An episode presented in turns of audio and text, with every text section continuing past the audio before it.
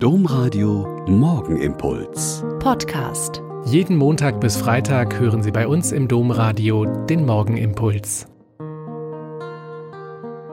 Herzlich willkommen zum Morgenimpuls. Mit Ihnen am Radio und mit mir, Schwester Katharina, Franziskanerin in Olpe.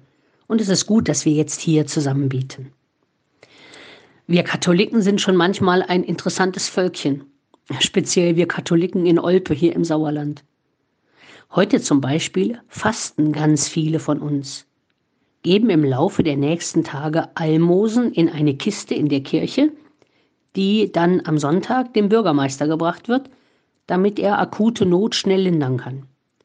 Gehen am Sonntag ins Hochamt, wo der Rat der Stadt ein uraltes Gelübde dem Pastor nachsprechen wird, dann in Anbetungsstunden, hören abends eine hoffentlich gute Predigt, erstmals nach 355 Jahren von einer Frau gehalten, gehen mit dem Allerheiligsten durch die mit Kerzen beleuchtete Stadt und singen mit Inbrunst vom Haus voll Glorie schauet weit über alle Land und dann nach Hause oder ins Pfarrhaus zur Party mit köstlichen italienischen Speisen und gutem Wein.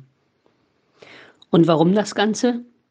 Zunächst, weil mal wieder die Stadt abgebrannt war und deshalb der Rat der Stadt 1665 beschlossen hatte, dieses Gelübde abzulegen, um die heilige Agatha als Schutzpatronin gegen Feuersnot zu bitten, ihre Stadt zu verschonen, weil auf die Fürsprache der Heiligen in Catania auf Sizilien mehrfach ihre Stadt vor dem Ausbruch des Ätna verschont worden war.